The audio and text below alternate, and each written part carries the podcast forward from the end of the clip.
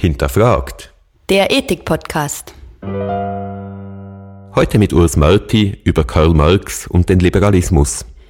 Es gibt wohl kaum eine These, die mit Blick auf die Arbeiten von Karl Marx noch nicht vertreten wurde und kaum ein Etikett, mit dem er noch nicht versehen wurde. Aber die These, Marx sei ein Liberaler, ist doch sehr überraschend und wir freuen uns, heute mit Urs Marti einen Philosophen zu Gast zu haben, mit dem wir über diese These diskutieren können und der dieser These gegenüber zumindest nicht abgeneigt ist. Urs Marti ist Titularprofessor für politische Philosophie hier an der Uni Zürich und ein ausgewiesener Marx-Experte. Daneben befasst er sich aber unter anderem auch mit Fragen der Demokratietheorie, der globalen Gerechtigkeit, der Geschichte der Philosophie und aktuell der Krise der politischen Philosophie. Urs, schön, dass du heute bei uns bist. Danke euch. Urs, Marx, ein liberaler Fragezeichen, so lautet der Titel einer deiner Aufsätze. Würdest du diese Frage mit Ja beantworten? Na, der Titel ist natürlich eine kleine Provokation, aber er ist nicht bloß eine Provokation. Ich würde schon sagen, dass äh, Marx insofern als Liberaler bezeichnet werden kann, als sich in seinen Schriften, wahrscheinlich wenig bekannte Schriften, in diesen Schriften finden sich äh, zahlreiche Seitenhiebe und sehr, sehr dezidierte Kritiken an jeder Art von Kommunitarismus, an jeder Art von Bevormundung des Individuums. Und dann gibt es beispielsweise, was eher bekannt ist, im kommunistischen Manifest, diese berühmte Stelle, wo er den Sozialisten vorwirft, eben den Liberalismus im Sinne einer neuen freiheitlichen Verfassung zu verwerfen. Und die Ansicht von Marx ist eben erst auf dieser liberalen Basis kann so etwas wie Sozialismus überhaupt verwirklicht werden. Deine These ist also, dass er nicht so klar vom Liberalismus abzugrenzen ist, wie ihm das häufig nahegelegt wird. Und vielleicht können wir etwas Struktur in die Debatte bringen, indem wir dieser These ein paar Gegenthesen gegenüberstellen. Und gerne würde ich mit dem Verhältnis von Individuum und Gesellschaft beginnen. Ein Kernbestandteil des Liberalismus ist der Fokus auf das Individuum und seine Freiheiten. Marx hingegen erachtet die Freiheitsrechte der Liberalen als ideologischen Deckmantel für die kapitalistische Ausbeutung und war auf die Vergesellschaftung der Produktionsmittel aus. Liegt in diesen Unterschieden nun nicht ein ganz grundsätzlicher Gegensatz zwischen Marx und dem Liberalismus? Ich würde sagen, nein, aber man müsste natürlich unterscheiden. Ich möchte vielleicht drei Punkte erwähnen. Der erste Punkt ist eher ideengeschichtlicher Art. Wenn wir uns die Philosophie, die politische Philosophie, das politische Denken des 19. Jahrhunderts anschauen, dann können wir im groben zwei Seiten unterscheiden. Eine konservative Seite, die den Prozess der Modernisierung, die französische Revolution, die Industrialisierung, die Säkularisierung und eben auch den Liberalismus und insbesondere den Kapitalismus generell ablehnt. Und auf der anderen Seite, und das ist eine kleine Minderheit, gibt es Leute, die das nicht tun oder die das eher in einer differenzierten Weise tun. Und in dem Sinne würde ich sagen, ideengeschichtlich ist nichts Absurdes dabei zu sagen, dass Marx hier eher zur liberalen Seite gehört. Der zweite Punkt ist der, Punkt von Eigentum und Freiheit. Nicht die Liberalen seit Locke sagen zu Recht, ein Mensch, der über kein Eigentum verfügt, ist nicht frei. Und Marx sagt natürlich genau das Gleiche. Nur Marx fügt bei, dass man die große Mehrheit der Bevölkerung dabei immer vergisst, weil die große Mehrheit der Bevölkerung eben tatsächlich besitzlos ist. Das heißt, wenn man einen Anspruch auf Freiheit hat, muss man auch einen Anspruch auf Eigentum haben. Und wo dieser Anspruch nicht erfüllt ist, muss eine neue Eigentumsordnung hergestellt werden. Der dritte Aspekt, das ist wahrscheinlich der wichtigste, das ist das Verhältnis von Individuum und Gesellschaft. Und bei diesem dritten Aspekt würde ich am dezidiertesten eben von einem Liberalismus sprechen, in einem ganz elementaren Sinne. Natürlich nicht im Sinne des konservativen Liberalismus, der ja genau besehen nicht sehr individualistisch ist. Individualismus ist für die Marxische politische Philosophie ein ganz zentrales Element, nicht in den Frühschriften, aber spätestens seit der deutschen Ideologie und das heißt natürlich ideengeschichtlich gesehen seit der Begegnung mit Stirner. Dass dem Individuum Vorrang gebührt vor jeder Art der Gemeinschaft, das ist für Marx klar. dass Individuen, Individuen nur kollektiv handeln können, wenn sie die Verhältnisse verändern wollen, sich aufeinander abstimmen müssen, das ist trivial. Das ist ebenso klar. Es gibt eine schöne Stelle im, in der Kritik des Gotha-Programms, also in Kritik des Programms der damaligen Sozialdemokratie, wo Marx sagt, die Menschen sind nicht gleich, sie sind Individuen. Wären sie gleich, wären sie keine Individuen. Ich denke, das bringt es am schönsten auf den Begriff. Jetzt hast du angetönt, dass Marx vielleicht doch gar nicht der Kollektivist ist, als der er oft gesehen wird. Dennoch fragt sich, wie sieht das Verhältnis Individuum und Staat bei Marx eigentlich aus? Ob es nicht da vielleicht einen sehr viel grundsätzlicheren Gegensatz zu den Liberalen gibt? Denn bei den Liberalen ist die Idee ja immer, dass es Lebensbereiche gibt, da hat der Staat nichts zu suchen. Und Marx will ja zumindest so in der Übergangsphase die Diktatur des Proletariats, was doch nach einem ziemlich umfassenden Anspruch der kollektiven Herrschaft klingt. Würdest du darin nicht einen ziemlich grundsätzlichen Gegensatz sehen? Nein, würde ich nicht. Ich würde wieder um zwei Punkte unterscheiden. Der erste Punkt, da nehmen wir am besten den späten Text über die Bürgerkriege in Frankreich. Es ist wahrscheinlich einer der interessantesten Texte in Bezug auf seine eigentlich politisch-institutionelle Theorie. Da sagt Marx, er spricht nicht von der Abschaffung des Staats, das war auch nicht seine Absicht, sondern er vollzieht eine Differenzierung. Der Staat soll reduziert werden auf die notwendigen, das heißt administrativen, auch judikativen Funktionen. Der Staat darf aber nicht mehr das Monopol des Politischen beanspruchen. Der eigentlich politische Akteur ist die Zivilgesellschaft. Und wenn man diesen Text liest, dann ist erstaunlich bis in die Wortwahl hinein. Das ist eigentlich das Vokabular des Liberalismus. Man könnte sogar von einem libertären Liberalismus sprechen, der hier zum Ausdruck kommt. Der andere Aspekt, das betrifft nochmals den Zusammenhang von Eigentum und Freiheit. Und hier sehe ich eigentlich das größte Problem oder die, die, das größte ungelöste Problem bei Marx.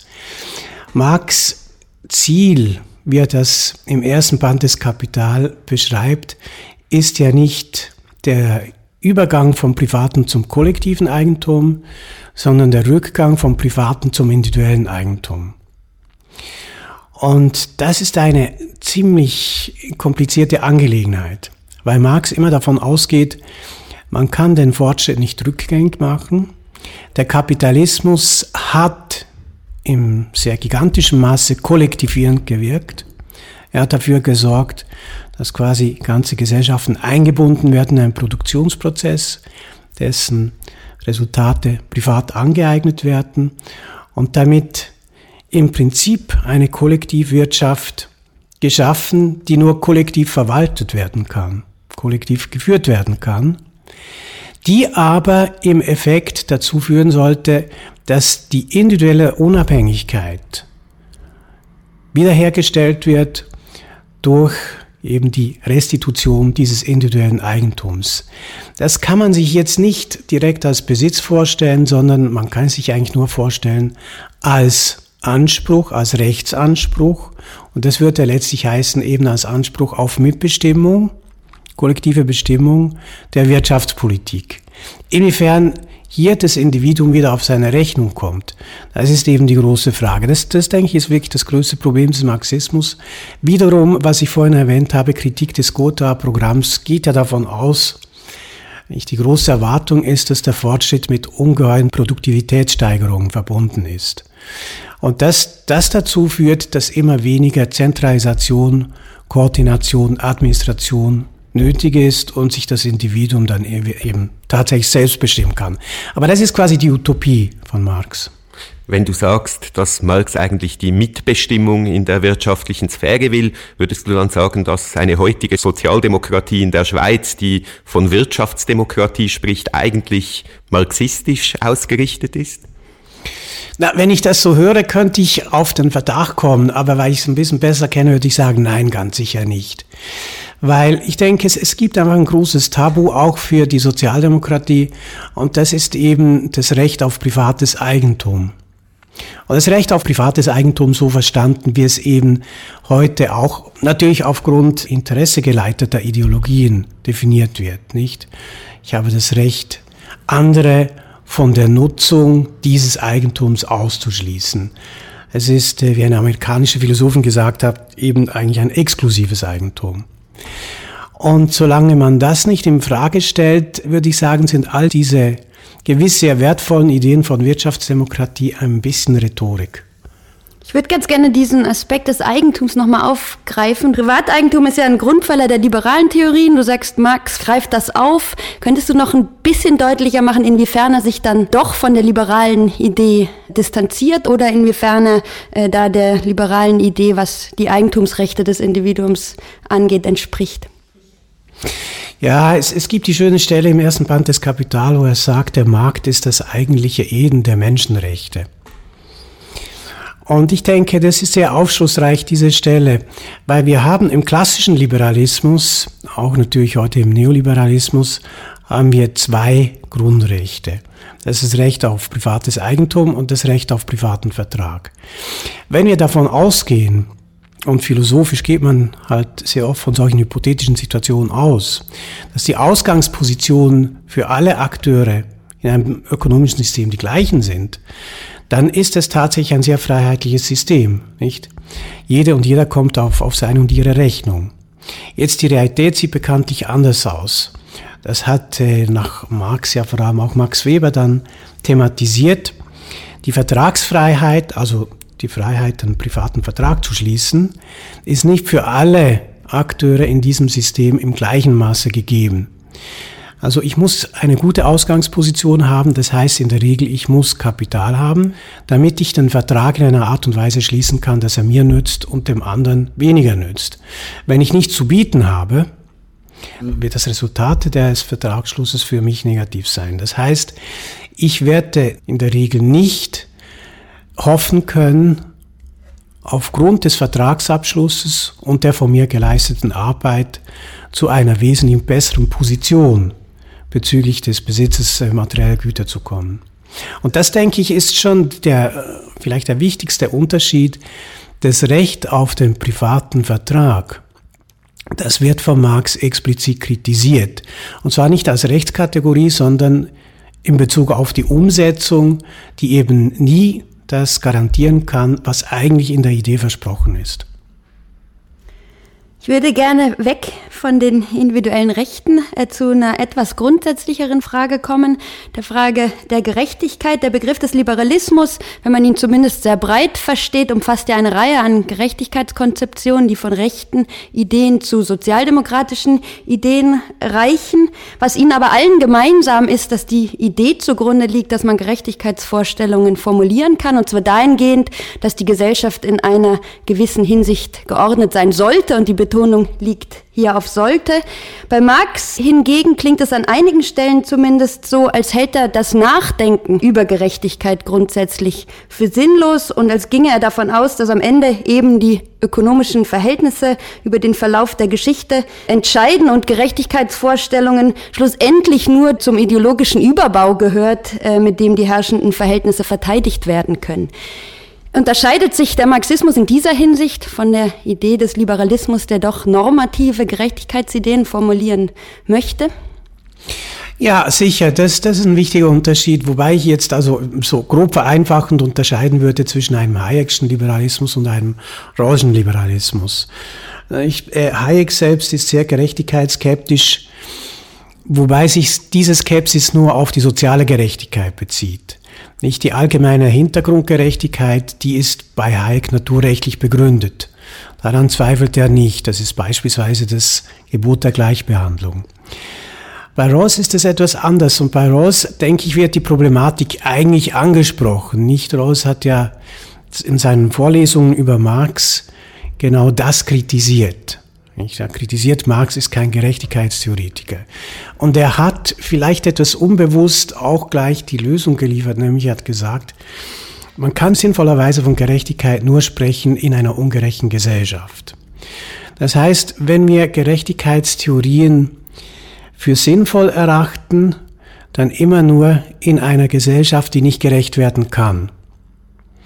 Und das war genau, wenn wir nochmals die Kritik des Gotha-Programms nehmen, das war genau der Punkt von Marx. Es gibt Gerechtigkeit. Das ist aber für Marx ein rein deskriptiver und kein normativer Begriff. Das sind einfach die Regeln, jetzt im besonderen Fall die Tauschregeln, die in einem bestimmten sozialen wirtschaftlichen System bestehen. Nicht also gleicher Lohn für gleiche Arbeit.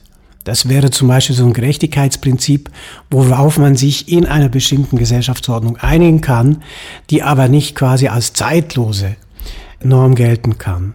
Also die Überlegung von Marx ist, wenn es tatsächlich zu dieser von ihm erhofften ungeheuren Produktivitätssteigerung kommen wird, dann haben wir keine Gerechtigkeitsprobleme mehr. Es gibt ein paar klassische äh, Stellen bei Locke, bei Hume, bei Hume vor allem finden wir das sehr gut, wo wir sagen, na ja, Gerechtigkeit braucht es nicht immer. Gerechtigkeit braucht es unter bestimmten Bedingungen. Die wichtigste Bedingung, das sagt John Locke natürlich, ist, dass es Eigentum gibt und das Eigentum natürlich immer umstritten ist. Dann ist Gerechtigkeit quasi immer der Schutz des Eigentums. Und Marx übernimmt eigentlich diese Jungsche Auffassung, indem er sagt, naja, es kann eine Gesellschaft geben, wo die Knappheit der Güter kein Problem mehr darstellt. Und einer solchen Gerechtigkeit ist es sinnlos, irgendwie äh, Regeln der, der Verteilungsgerechtigkeit aufzustellen. Lass mich da vielleicht noch ein bisschen nachbohren. Es gibt ja Marx Kritiker, sagen wir Popper beispielsweise, die meinen gerade diese Ablehnung von Gerechtigkeitstheorie habe auch historisch zu gewissen Denkverboten geführt. Als die Kommunisten an die Macht kamen, durfte man nicht drüber nachdenken, wie würden wir es besser machen und das sei quasi mithin angelegt im Denken von Marx, dass man in eine Situation reinrutscht, wo man Macht erwirbt, aber nicht offen darüber sprechen darf, was man mit der Macht eigentlich anfangen will. Findest du diesen Vorwurf berechtigt?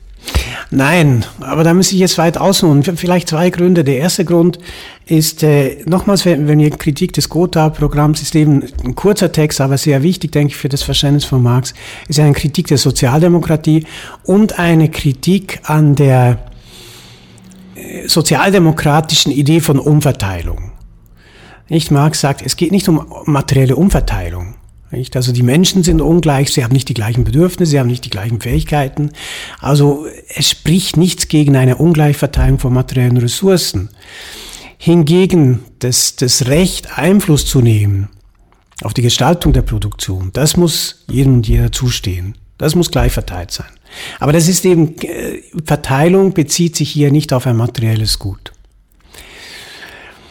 Insofern äh, scheint es mir nicht richtig von einem Denkverbot zu sprechen. Das ist, Marx wollte das ja nicht verbieten. Seine Auffassung, ob zu Recht oder zu Unrecht war, es ist nicht sinnvoll, in diesem Kontext von Gerechtigkeit zu sprechen. Das andere, man muss sich immer ein bisschen vorstellen, was eigentlich geschehen ist zwischen 1917 und, und, und 1936. Nicht, wir haben, bevor Stalin wirklich an die Macht gekommen ist, war diese kommunistische Partei wirklich eine Partei von Intellektuellen, die sich permanent widersprochen haben, die, die ganz unterschiedliche Auffassungen gehabt haben. Denken wir an Bukharin, denken wir an Sinowjew, denken wir an Trotzki. Also das hat eigentlich auch nicht scheint mir zumindest zwingend mit der Idee des Kommunismus zu tun, sondern mit einer bestimmten sehr autoritären Idee des Kommunismus, die durch bestimmte Figuren in der Geschichte halt dann äh, zum Durchbruch gekommen sind. Wir nähern uns schon langsam dem Ende des Podcasts und ich würde gerne noch versuchen, so ein bisschen in die Gegenwart reinzukommen auf Grundlage dessen, was wir diskutiert haben. Du hast vorher erwähnt, diese Kritik an der Sozialdemokratie, die wollen Konsumgüter umverteilen, aber das eigentliche Problem ist ja, wer hat die Macht, wer hat äh, die Produktionsmittel. Was kann man damit eigentlich heute anfangen? Wie könnte heute ein marxistisches Programm denn noch aussehen? Ja, ich kann jetzt nicht sagen, dass das eine gute Frage ist. Für mich ist es keine gute Frage, weiß ich nicht. Ich kann sie nicht beantworten, nicht? Wir sind ja eigentlich in einer Situation, wo, wo eine Krise der anderen folgt und politisch folgt daraus quasi ein, äh, trotz alledem von Seiten der Neoliberalen und so eine Fundamentalopposition von, von der extremen populistischen Rechten. Also interessanterweise hat die Linke praktisch von diesen Krisen wenig profitiert. Es gibt natürlich eine starke Bewegung in Griechenland, jetzt mittlerweile in Spanien. Es gibt in vielen US-amerikanischen Großstädten, gibt es überraschende Erfolge der extremen Linken. Aber das alles wird nicht hinreichen, um darauf hinzuwirken, dass man tatsächlich mal die grundlegenden Fragen, wem gehören eigentlich die Ressourcen und wie sollen sie verwaltet werden, wer soll sie nutzen, wie sollen sie genutzt werden, dass die beantwortet werden können. Dafür sind schon grundlegende Umwälzungen nötig, die ich heute nicht sehe. Urs, ganz herzlichen Dank für das Gespräch. Danke euch. Danke.